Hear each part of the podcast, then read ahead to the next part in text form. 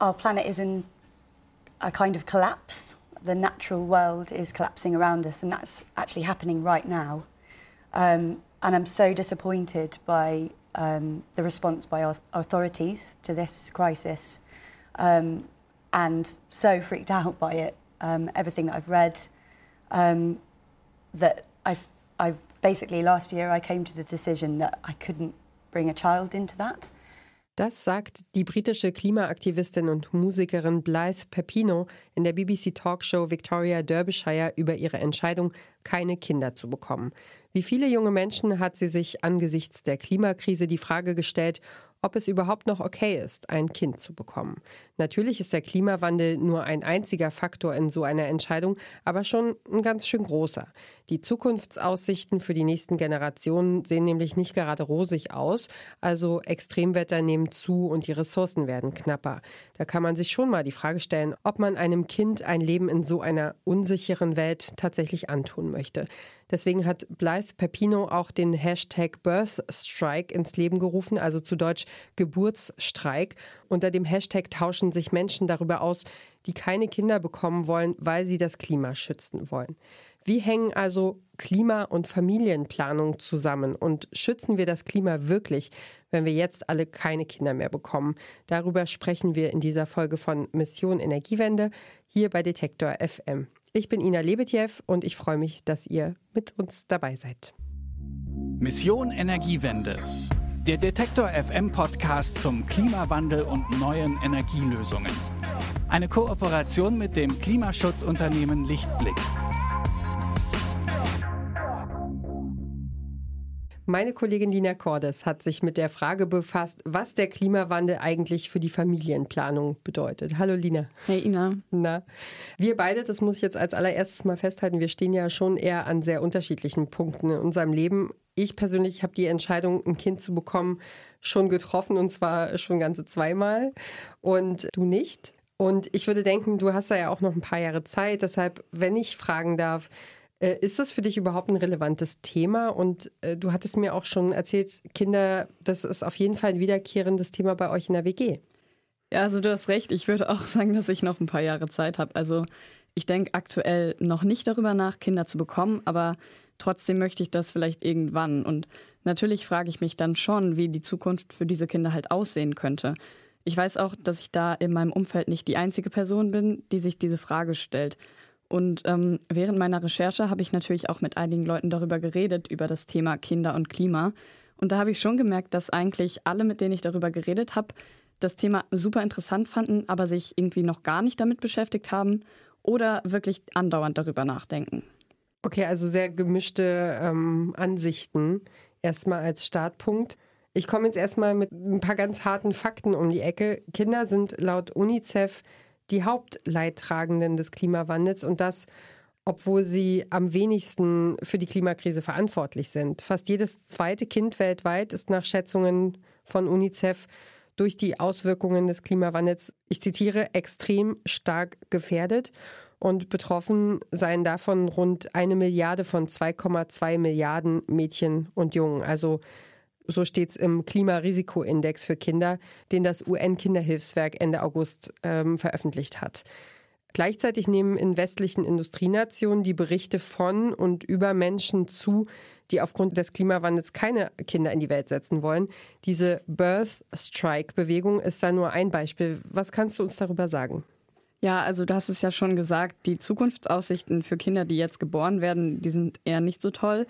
Wir wissen ja auch aus dem letzten Klimabericht des Weltklimarats, dass wir nur noch bis 2030 Zeit haben, um zu verhindern, dass sich die Erde um 1,5 Grad erwärmt.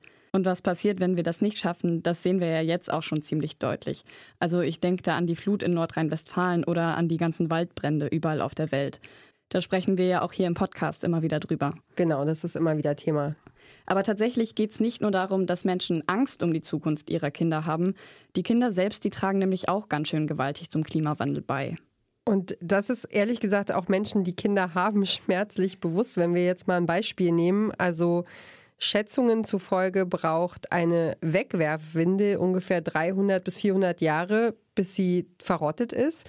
Und ich habe gelesen, dass jedes Kind, das irgendwie durchschnittlich lange braucht, um trocken zu werden, ähm, in dieser Zeit 3000 bis 5000 Windeln verbraucht. Und das ergibt dann also so etwa anderthalb Tonnen Müll. Wow.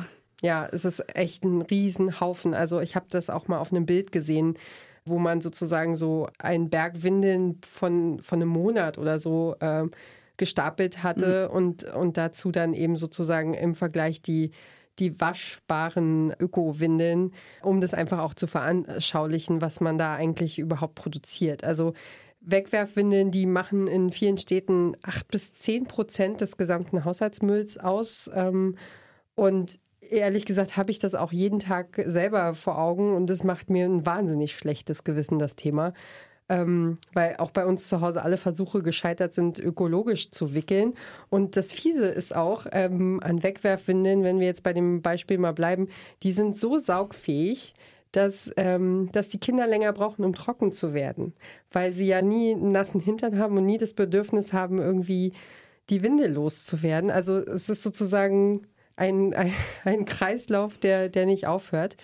Also es ist schon ein fieses Ding. Nur allein, wenn man an die Windeln denkt. Ja, da hast du es eigentlich schon. Also die CO2-Bilanz von Kindern, die ist halt schon von Anfang an ziemlich hoch. Da gab es auch 2017 eine schwedisch-kanadische Studie dazu im Magazin Environmental Research Letters. Und auf diese Studie berufen sich auch viele Menschen aus der Birth Strike-Bewegung. Die zeigt, wenn eine Familie pro Kopf, also pro Elternteil, ein Kind weniger hat, dann spart das Ganze 58 Tonnen CO2 pro Jahr. Also diese Studie bezieht sich dabei aber nur auf Industrieländer. Und zum Vergleich, wenn ich kein Auto habe, dann spare ich laut der Studie nur rund 2,4 Tonnen CO2 pro Jahr. Okay, das ist jetzt natürlich ein riesenkrasser Unterschied. Das sind auf den ersten Blick schon sehr heftige Zahlen. Aber es hat ja auch kein Mensch ähm, sein Leben lang immer die gleiche CO2-Bilanz. Also mich interessiert jetzt vor allem, ob zum Beispiel Fliegen und Fleischessen schädlicher für das Klima ist als ein Baby, das Windeln verbraucht. Wie berechnet man das denn überhaupt? Ja, das ist alles ziemlich komplex. Also diese Studie, die geht davon aus, dass die Kinder irgendwann selber Kinder haben. Also die Grundlage ist dann die ganze Lebensspanne eines Menschen. Und von der CO2-Bilanz des Kindes werden dann nochmal 50 Prozent auf jedes Elternteil gerechnet. Und da kommen dann noch 25 Prozent von den Enkelkindern drauf und so weiter. Das ist auch ein Punkt, der an der Studie immer wieder kritisiert wird, weil bei der Berechnung zu den Autos, da bezieht sich das natürlich nur auf die Emissionen, die tatsächlich in einem Jahr verursacht werden. Also ist es eigentlich im Grunde, als würde man Äpfel mit Birnen vergleichen. Ja und nein. Also die Zahlen sind ja an sich trotzdem nicht falsch, aber man muss halt im Hinterkopf behalten, wie sie berechnet wurden. Aber eigentlich, egal wie man es dreht und wendet, man wird immer irgendwie zu dem Ergebnis kommen, dass Kinder halt einfach eine schlechte CO2-Bilanz haben. Wobei ich äh, in einem Taz-Artikel gelesen habe, dass die Studie durchaus wirklich umstritten ist. Da heißt es nämlich, FachkollegInnen kritisieren unter anderem die Methodik, Erstens rechnen die beiden WissenschaftlerInnen nicht ein, dass der Lebensstil möglicher Kinder klimafreundlicher sein könnte als der der Eltern. Und dafür beziehen sie aber sehr wohl ein, dass die Kinder wieder Kinder bekommen könnten. Das hast du ja gerade erklärt. Und die wieder Kinder bekommen könnten. Und eingerechnet sind Generationen bis zum Jahr 2400. Und das führt dann wohl dazu, dass dieser Ausweg, ähm, eben keine Kinder zu bekommen, überwertet wird, also viel sinnvoller erscheint, als er vielleicht doch eigentlich ist. Naja, trotzdem machen diese Zahlen ja nachdenklich. Also ich kann schon verstehen, dass sich dann einige sagen, okay, wenn ich wirklich was Großes zum Klimaschutz beitragen möchte, ja, dann kann ich eben keine Kinder haben. So war das auch bei Verena Brunschweiger. Sie ist Pädagogin und Autorin und hat vor allem mit ihrem Buch Kinderfrei statt kinderlos vor einigen Jahren ganz schön für Aufsehen gesorgt. Darin sagt sie nämlich, dass sie es für die einzige richtige und ethische Entscheidung hält, keine Kinder zu bekommen. Und ich wollte verstehen, wie sie zu dieser, naja, schon einigermaßen radikalen Ansicht gekommen ist. Mit ihr habe ich darüber gesprochen, warum sie sich dem Klima zuliebe dafür entschieden hat, keine Kinder zu bekommen. Ich sehe einfach, wie der Planet äh, jetzt in Form ist wie desaströs und wie schrecklich alles schon ist. Mir wird auch zum Beispiel letztes Mal von Greenpeace wieder gesagt, du kannst dein Engagement eh sparen, weil es schon 10 nach 12 ist. Es, geht sowieso massiv und sehr bald in den Graben und zwar komplett. Ganz so pessimistisch bin ich eh nicht. Insofern, hm, ich finde eben schon, dass jeder Beitrag was bringt und vor allem halt die wichtigen Großen. Generell muss man aber natürlich trotzdem auch im Hinterkopf behalten, dass die reine Anzahl an Menschen nicht das Problem ist. Also klar, mehr Menschen brauchen natürlich viel schneller Ressourcen auf, aber das eigentliche Problem ist ja unser verschwenderischer Lebensstil. Je mehr Leute, desto mehr Müll. Das ist unvermeidbar. Das ist, äh, ich muss ja auch die Wohnung heizen und brauche was zum Anziehen und was zu essen. Das ist so. Und jeder Konsument verbraucht Ressourcen, gerade bei uns hier. Und dann wird es umso entspannter, je weniger Konsumenten ich habe. Und man tut ja den Kindern nichts Gutes, wenn ich es jetzt in so eine Welt bringe.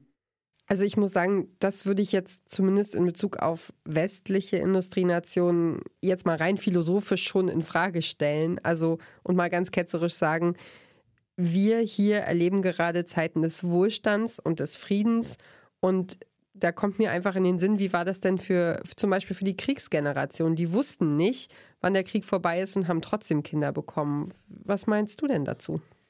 Ja gut, das würde ich schon auch so unterschreiben. Aber ich denke, also es ist ja schon immer die Norm gewesen, dass man Kinder bekommt.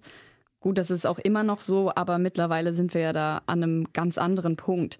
Also es ist ja zumindest in unserer westlichen Gesellschaft viel akzeptierter, sich gegen Kinder zu entscheiden. Das heißt, wir reden wahrscheinlich einfach viel häufiger und viel offener über diese Argumente gegen Kinder. Und man darf ja auch nicht vergessen, dass viele Menschen damals einfach keine Verhütungsmittel hatten und auch einfach nicht wussten, wie man verhütet. Das heißt, es war ja oft gar keine bewusste Entscheidung, ein Kind zu bekommen oder eben nicht. Mhm, stimmt. Und wenn wir jetzt nochmal drauf zurückkommen, also wenn ich den Gedanken rein materiell beantworte und über all die Windeln, Spielsachen, Möbel, aber auch Klamotten, also Stiefel, Matschhosen, Winterjacken nachdenke, die wir nicht brauchen würden, ähm, das würde natürlich schon massiv Medien einsparen, also Besitz einsparen, Zeug quasi. Ähm, wobei ich andererseits auch feststelle, dass heutzutage unter Eltern eine ganz besondere Mentalität herrscht nämlich die des Teilens und Tauschens und Weitergebens. Also es ist wie ein ungeschriebenes Gesetz. Wenn man selber Kinder hat und im Freundeskreis werden Kinder geboren, dann werden diese Neueltern zugeschüttet mit Klamotten.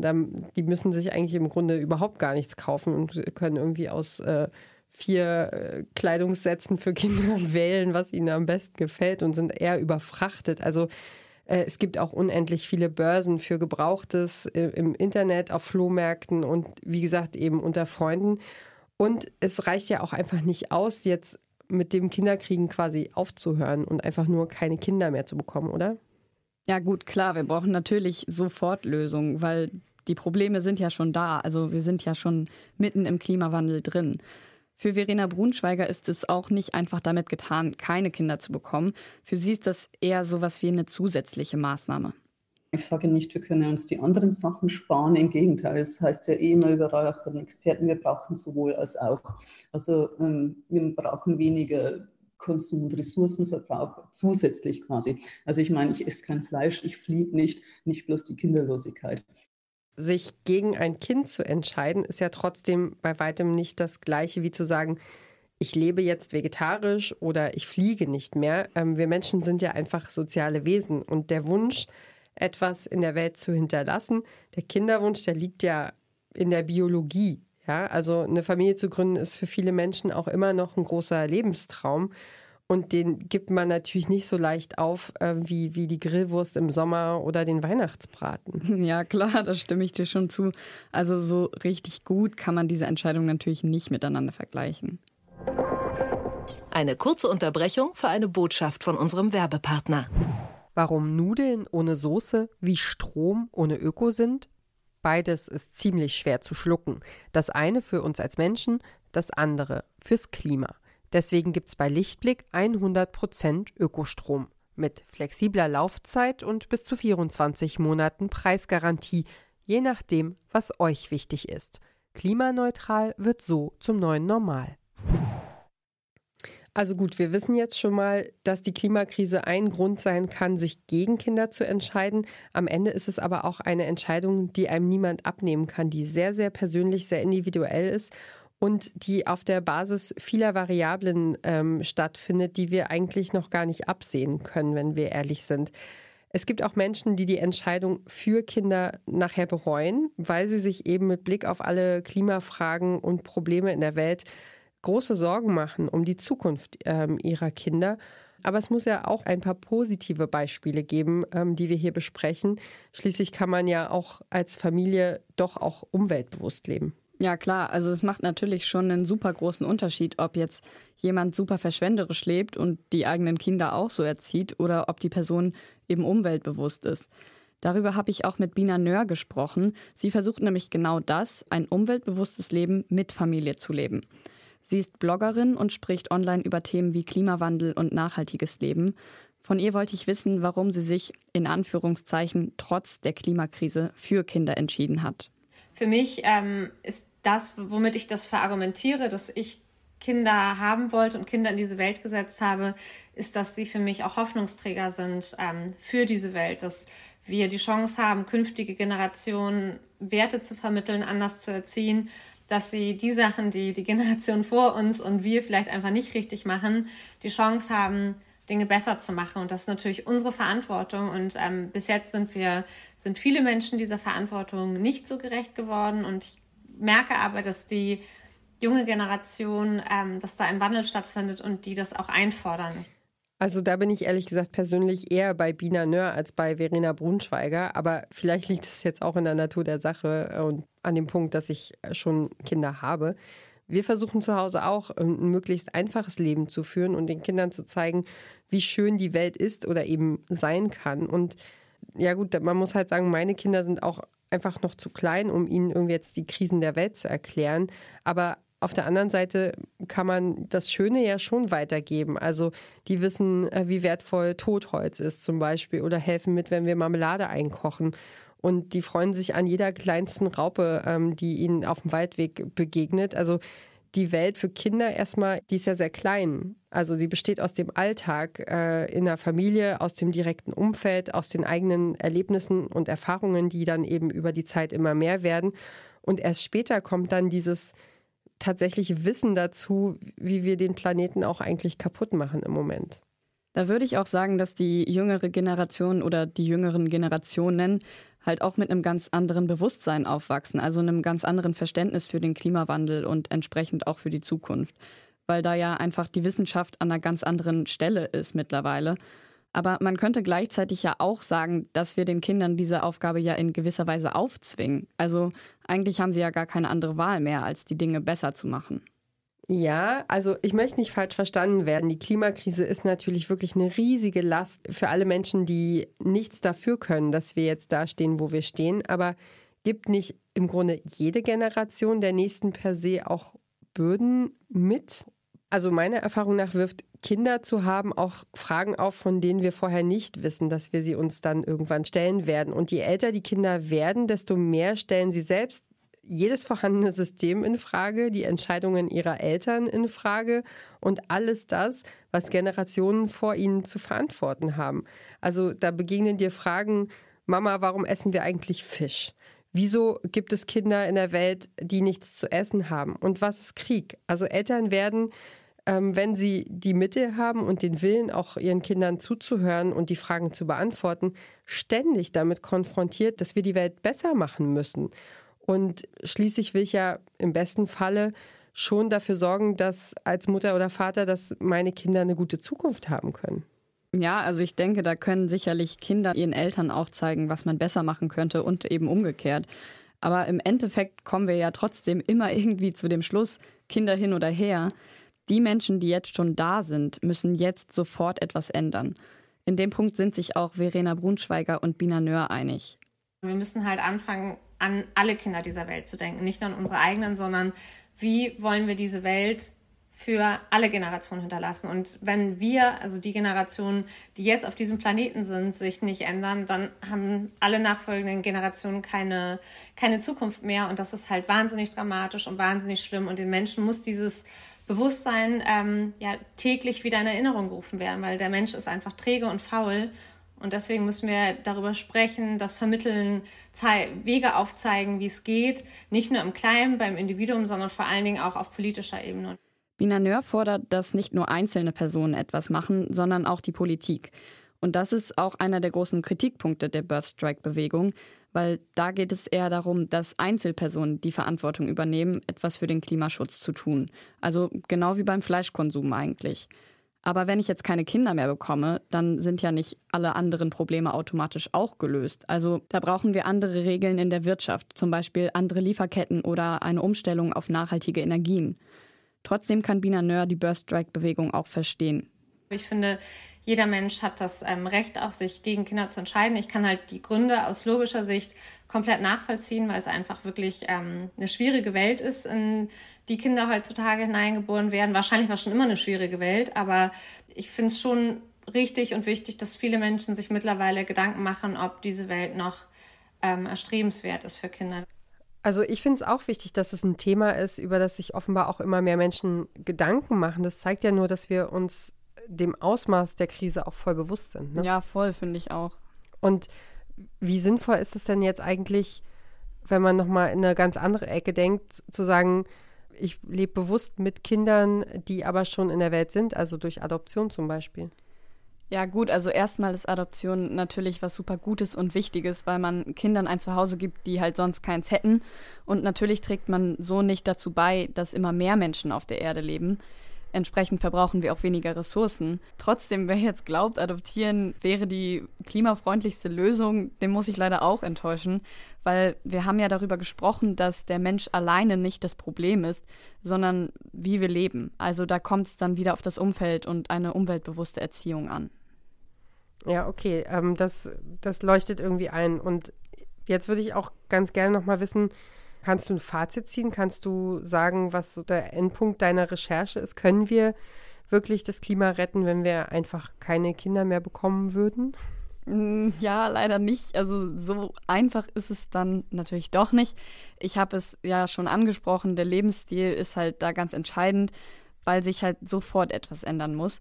Aber trotzdem, wer keine oder wer weniger Kinder bekommt, der leistet auf jeden Fall einen wichtigen und auch einen wirklich großen Beitrag zum Klimaschutz. Wir sollten aber generell auch mehr darüber sprechen, dass es vollkommen okay und normal ist, keine Kinder zu bekommen. Egal, ob das jetzt mit dem Klima zu tun hat oder einfach damit, dass man keine möchte. Aber andersherum ist es auch wichtig, dass wir es Eltern nicht zum Vorwurf machen, dass sie Eltern sind. Die Entscheidung, ein Kind zu bekommen oder nicht, die ist halt einfach eine sehr persönliche. Genau, also es trifft halt keiner die Entscheidung äh, für ein Kind oder gegen ein Kind, um äh, die Gesellschaft zu retten oder das Rentensystem oder das Klima oder irgendwas anderes, sondern es ist halt einfach ein, ein Bedürfnis, das entweder da ist oder eben nicht. Genau, und wir haben ja auch schon gesagt, letztendlich, wenn man sich für Kinder entscheidet, dann kann man ja trotzdem versuchen, so umweltbewusst und klimaneutral wie möglich zu leben und den Kindern auch eben diese Werte mitzugeben.